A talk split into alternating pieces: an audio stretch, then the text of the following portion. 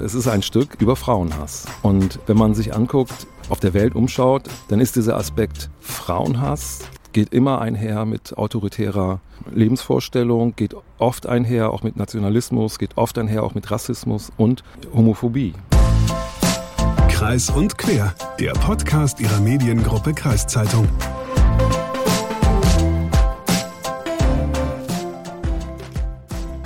Ja, Mensch, blöder Klimawandel, oder? Die letzten Tage war es ja so heiß, dass man kaum vor die Tür gehen konnte. Wenigstens die Menschen in meinem Alter. Außerdem sind die Böden ja so trocken inzwischen, dass äh, täglich Feuerwehren ausrücken mussten, um irgendwelche brennenden Wäldchen oder Ackerflächen zu löschen. Doofer Klimawandel. Hätte man uns ja vorher ruhig warnen können vor, oder? Ich meine, was da alles passiert und so. Aber nein, hat ja keiner was drüber gesagt. Wozu haben wir denn die ganzen Experten und Wissenschaftler? Ich meine, klar, jetzt kommen sie raus und sagen, ja, das, was letzte Woche war, das ist nur so ein kleiner Vorgeschmack auf das, was uns in Zukunft erwarten wird. Da wird es noch viel schlimmer werden, die nächsten Jahre und Jahrzehnte. Noch viel heißer und noch viel trockener und überhaupt wird alles schlimmer. Ich weiß gar nicht, ob ich das glauben soll oder will.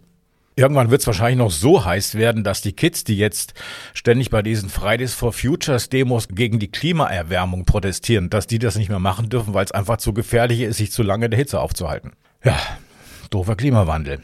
Also ich für meinen Teil habe mir gesagt, ich mache das, was ich in den letzten Jahren auch gemacht habe. Ich stecke meinen Kopf einfach in den trockenen Boden, damit ich nichts mehr sehen und nichts mehr hören brauche.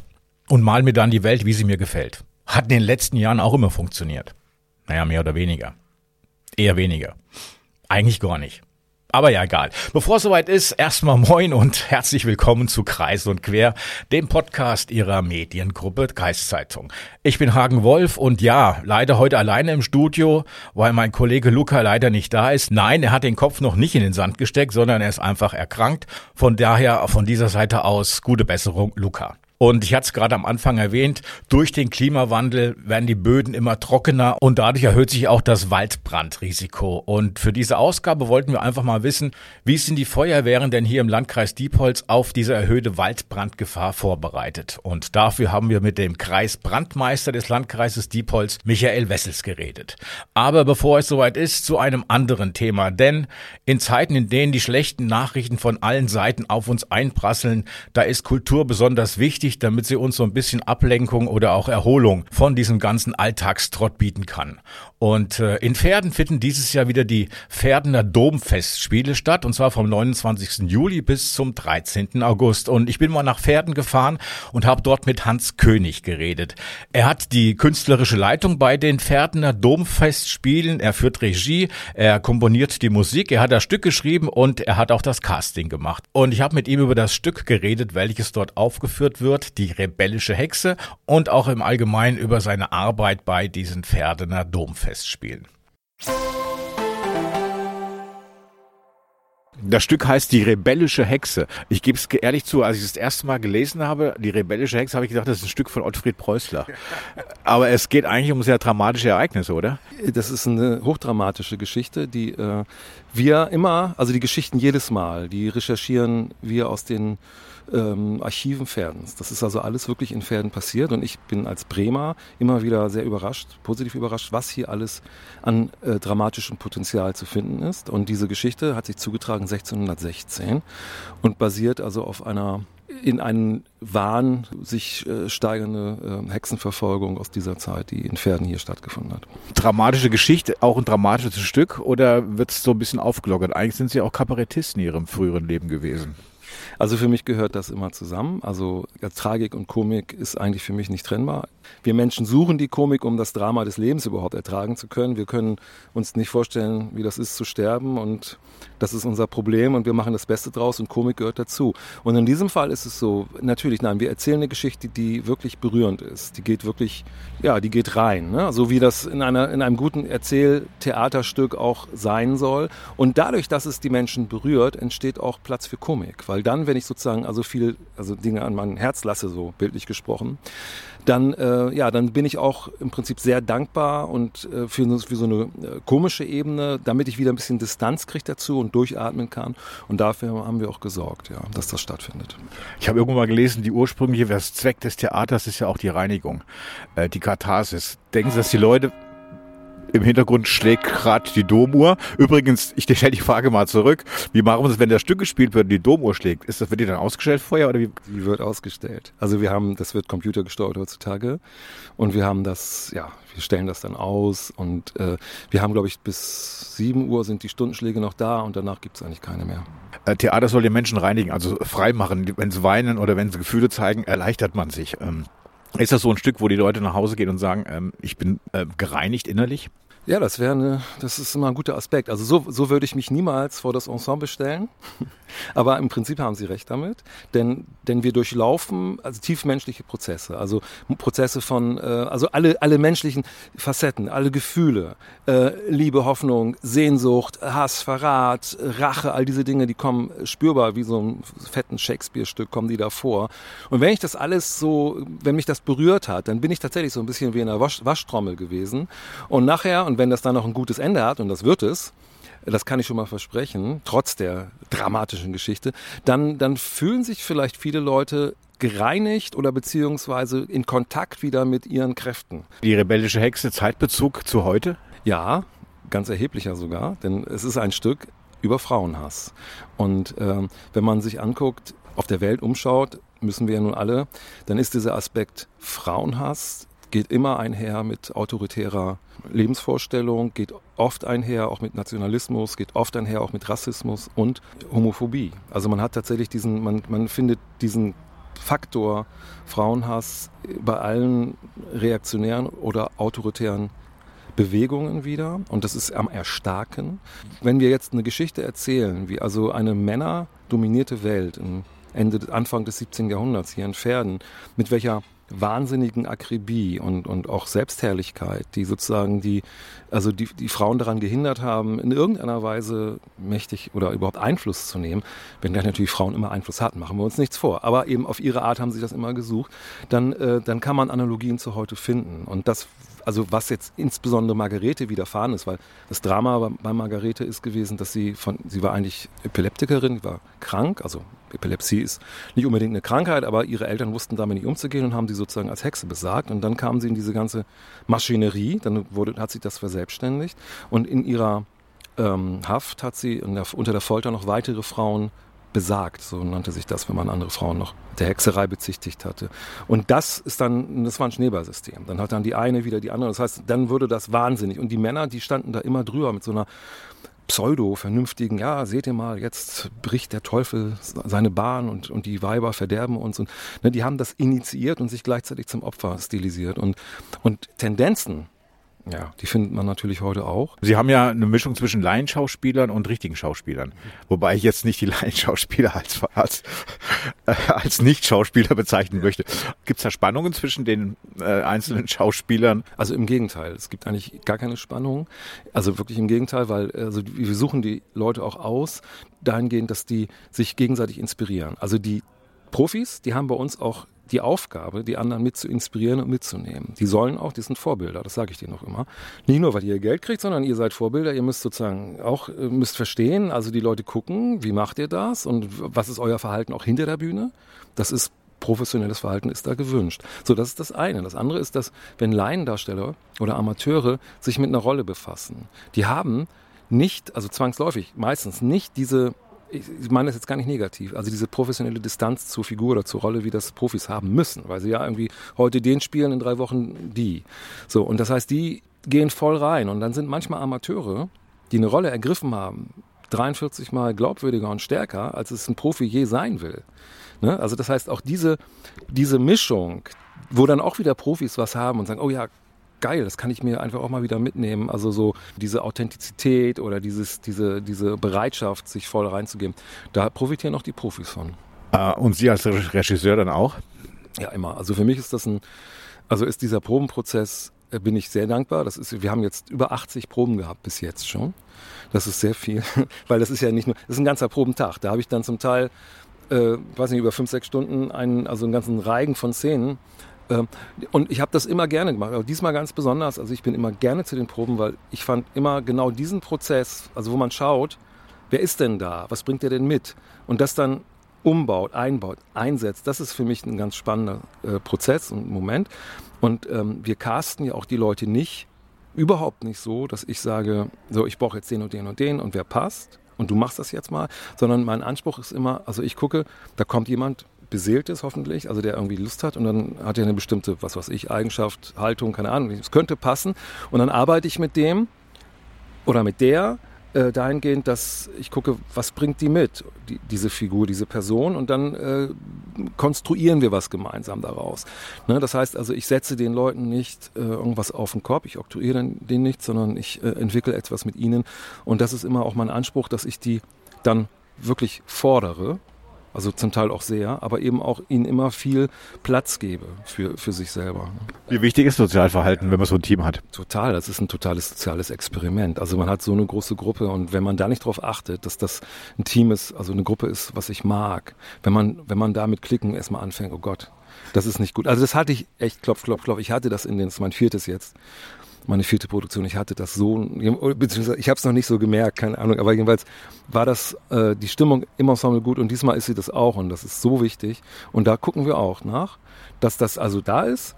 Wie groß ist denn die, das Engagement der Bevölkerung, dass sie hier Rollen mitspielen können als Laienschauspieler? Gibt es da genug, die immer nach, nach so und so vielen Jahren immer wieder kommen und sagen, ich mache doch noch mit? Ja, also da bin ich auch sehr froh gewesen, als wir dann, wann war denn das an? Also im letzten Jahr einen Aufruf gestartet haben, haben wir gleich, also weit über 120 Bewerbungen bekommen und davon sind also etwa die, die Hälfte die Domis, also die, die alte Gruppe, nicht ganz die Hälfte und wir hatten also über die Hälfte mehr Leute, die sagten, oh, ich habe Lust. Und das muss man ja auch nochmal im Corona-Kontext sehen. Ne? Dass also das ja nach Corona war, unser Aufruf und die Leute schon auch Grund hatten, ne? gehe ich jetzt unter Leute. Nein, also da gibt es eine Lust, auch immer, wenn die Leute das gesehen haben, da gibt es auch immer Leute, die sagen, ja, ich habe das letzte Stück, habe ich ganz oft gesehen, ich wollte jetzt endlich mal mitmachen. Also das spielt eine Rolle. Und da ist, sind die Domfestspiele hier in der Region auch ein Treibriemen, weil sie die Leute mit Theater oder auch künstlerischem Tun konfrontiert und sie mitnehmen. Wenn wir so miteinander reden und wir, ich kann es ja vorher nicht, merke ich, wie viel Herzblut da von Ihnen hier in dem Stück steckt oder in der ganzen Arbeit, die Sie hier reinstecken.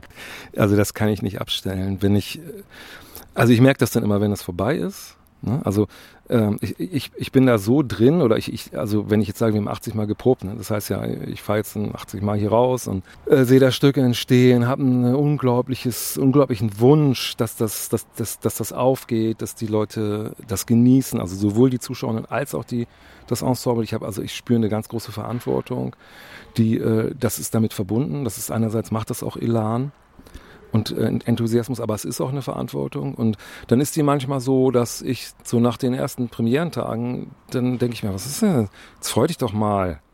Mensch, alles gut. So, und dann, dann muss das so langsam sacken. Und dann brauche ich manchmal auch Leute, die sagen, ja komm, ist gut. Also ich habe dann immer, ich brauche wirklich manchmal noch, bis es, bis es vorbei ist, damit ich das jetzt wirklich mal so sacken lassen kann. Und das ist natürlich irgendwie auch, ich, ich finde, es ist ein ganz komplizierter, wahrscheinlich psychischer Prozess, dann brauche ich entsprechend auch wieder, um da rauszukommen. Aber ich sage, ich glaube, es ist auch ein Merkmal, dass egal wie das nur eigentlich wird, das kenne ich von allen Projekten und ich bin ein bisschen prädis also spezialisiert auf größere Projekte. Auch ich habe jedes Mal das Gefühl, ich fange von vorne an. Also, na klar, irgendwo gibt es eine Erfahrung und so, man weiß dann wie, aber das Grundgefühl, das sozusagen alles komplett neu zu erschaffen und sich nie auf irgendwas auszuruhen, wo man glaubt, das hat man im Sack. Das ist jedes Mal so. Und das frage ich mich jetzt mal, ich bin jetzt 60 geworden. Ich frage mich jetzt langsam schon, setz das mal ein. Kann das jetzt vielleicht mal, ne? aber nein, das ist, wahrscheinlich bedingt sich das. Ja, wahrscheinlich wird man als Künstler nie satt. Ja, ja, ich hoffe doch irgendwann. Also, oder ich bin dann kein Künstler mehr, ich weiß es nicht. Aber ja, also da, da, damit beschäftige ich mich jetzt gerade, weil ich jetzt im August, wenn das vorbei ist, ist erstmal ein Loch, ne? Das ist wie bei Sportlern oder so. Ne? Das ist dann erstmal, und das muss man auch aushalten. Einerseits ist es gut, es ist auch nötig, aber ja, dann erstmal wieder die alles zusammenordnen und zusammenlegen. Ja. Aber trotzdem ist da 225 das nächste Stück dann an, oder? Ja, vermutlich. Auch das wissen wir nicht genau. Wir müssen ja erstmal abwarten, wie das hier läuft, wie es angenommen wird und, und so. Und dann, na klar, also irgendwie haben wir das jetzt ja nicht in die Wege geleitet, um es dann wieder einzustanzen. Aber ja, das lassen wir mal auf uns zukommen. Wir wünschen uns das, aber erstmal schauen wir. Jo, soweit ähm, Hans König. Und er hat ja in dem Interview erzählt, dass das Stück ein gutes Ende hat. Und ich habe ihn ja auch zwischendurch gefragt, warum. Denn in dieser überlieferten historischen Version, da war das Ende eigentlich gar nicht so gut. Er hat mir dann erzählt, dass er da so eine Art Kompromiss gemacht hat bei diesem Stück und mir das Ende erzählt, was er auch geschrieben hat. Wobei ich ihm versprechen musste, nichts zu spoilern hier. Und klar, ich halte mein Versprechen, aber nur so viel sei verraten. Ich finde es ja genial, wie er diesen Zwiespalt löst und äh, wenn es auch so klappt, wie er sich das vorgestellt hat, und ich meine, davon gehe ich aus, dann haut das Ende auch nochmal so richtig schön rein.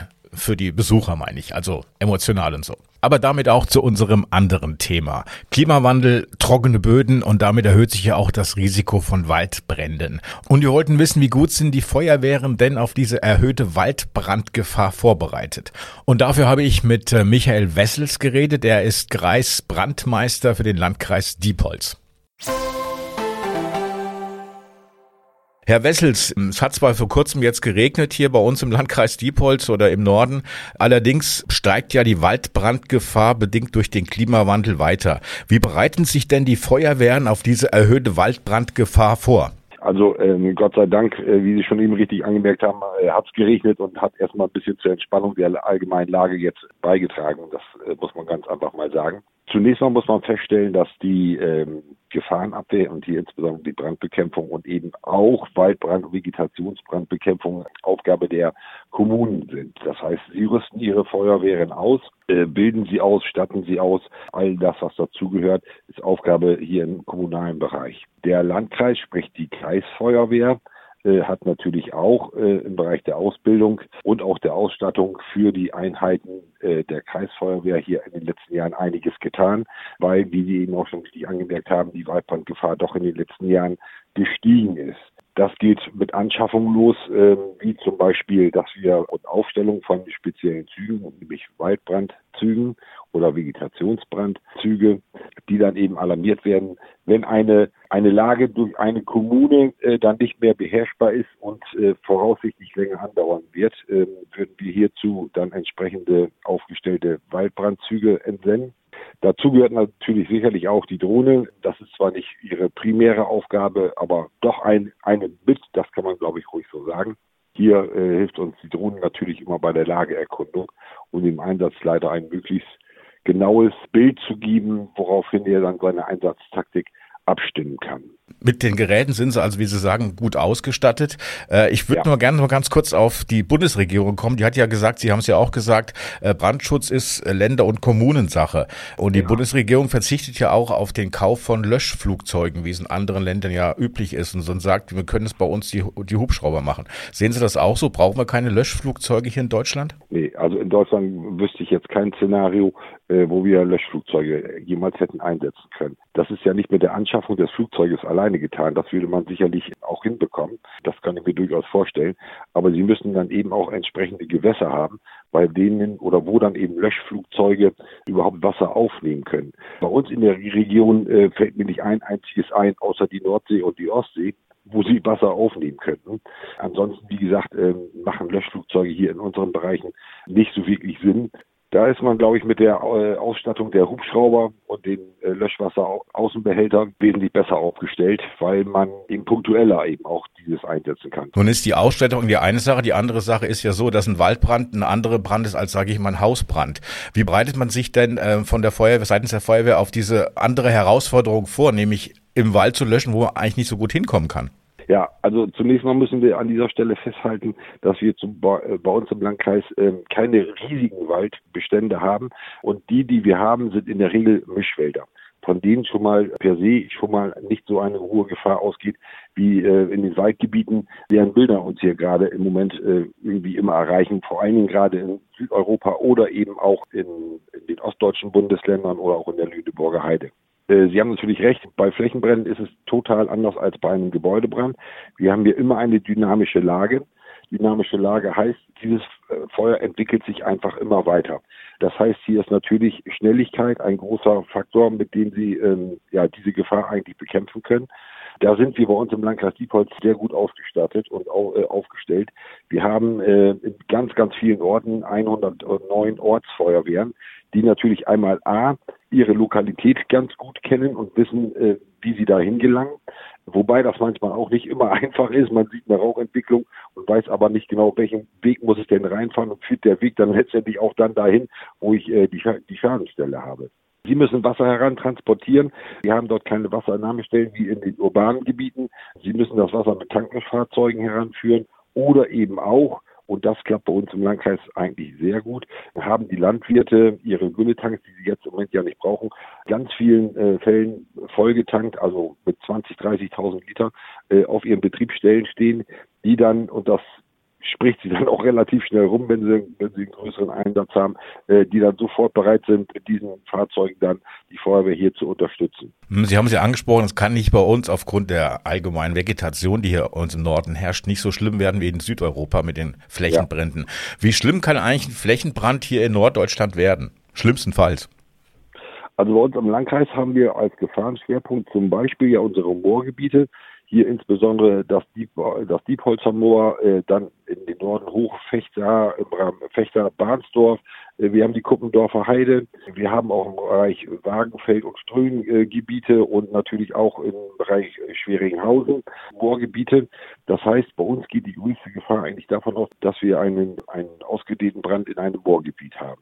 Das hatten wir in den letzten Jahren schon sehr oft. Das sind auch Einsätze, die da über Tage gehen, weil sich in den Moor das Feuer auch unterirdisch ganz einfach in der Brandlast quasi äh, hervorragend weiterarbeiten kann und natürlich extrem schwer zu bekämpfen ist, weil die müssen auch immer dahin kommen und wie gesagt, die müssen dort große Mengen an Löschwasser dann irgendwie heranführen. Auf was müssen die Bürger und Bürgerinnen achten, wenn sie in den Wald gehen oder in die Moore? Also ich sage immer, ähm, die Bürger sollen einfach mal ihren gesunden Menschenverstand nutzen. Kein Mensch verbietet den Leuten, äh, die Menschen äh, Erholung in Waldflächen oder ähnlichem zu suchen. Das ist auch soweit total in Ordnung. Äh, da muss man nicht unbedingt immer eine Verfügung äh, herausbringen, die das Betreten dieser Flächen äh, letztendlich dann verbietet. Was aber in Extremfällen, die auch schon gemacht worden ist, ich erinnere mich an Situationen in 2018. Die sollen ganz einfach ein paar grundsätzliche Dinge berücksichtigen. Dass zum Beispiel Grillen und offenes Feuer in solchen Flächen nicht ange angezeigt ist, das versteht sich eigentlich von selbst. Und oftmals ist es dann eben auch so, ähm, und das ist vielleicht auch gar nicht mal unbedingt böser Wille, äh, dass zum Beispiel auch mit äh, Fahrzeugen in Moorgebiete, Waldgebiete gefahren wird und dann eben die Fahrzeuge über trockenem Gras äh, abgestellt werden. Und das ist natürlich eine relativ fatale Angelegenheit. Einen solchen Fall hatten wir vor gar nicht allzu langer Zeit, äh, nämlich im Bereich Bahnsdorf. Dort sind Erholungssuchende ja auch in dieses wunderschöne Gebiet gefahren, haben ihr Fahrzeug da abgestellt und als sie zu, äh, zurückkamen, haben sie äh, auf einmal eine Qualmwolke entdeckt, ausgelöst von ihrem Fahrzeug. Und dann äh, gerade in diesen Bereichen dehnt sich das Feuer dann relativ schnell aus. Nehmen Sie das Fahrrad oder parken Sie auf asphaltierten Streckenabschnitten oder geschotterten, äh, fahren Sie nicht mit Ihren Fahrzeugen, denn diese Abgasrohre, die unter dem Fahrzeug verlaufen, die sind extrem heiß und äh, die haben eben eine gewisse Strahlungswärme. Und äh, dann geht es relativ schnell, dass sie ein so, ihr eigenes Fahrzeug einmal dadurch äh, Brand setzen und natürlich dann eben auch die, um, die nähere Umgebung. Jo, soweit äh, Michael Wessels und wir bitten die etwas schlechte Qualität zu entschuldigen. Herr Wessels war leider nur über Handy zu erreichen und zwischendurch wurde er auch nochmal zum Einsatz abberufen. Von daher bin ich auch froh, dass es dann trotzdem noch geklappt hat mit dem Interview. Ansonsten war es da soweit mit dieser heutigen Ausgabe von Kreis und Quer. Ich hoffe mal, dass Luca nächste Woche wieder mit dabei ist, damit ich nicht hier so alleine rumstehen muss. Bleibt gesund, haltet euch kühl und bis dann. Ciao.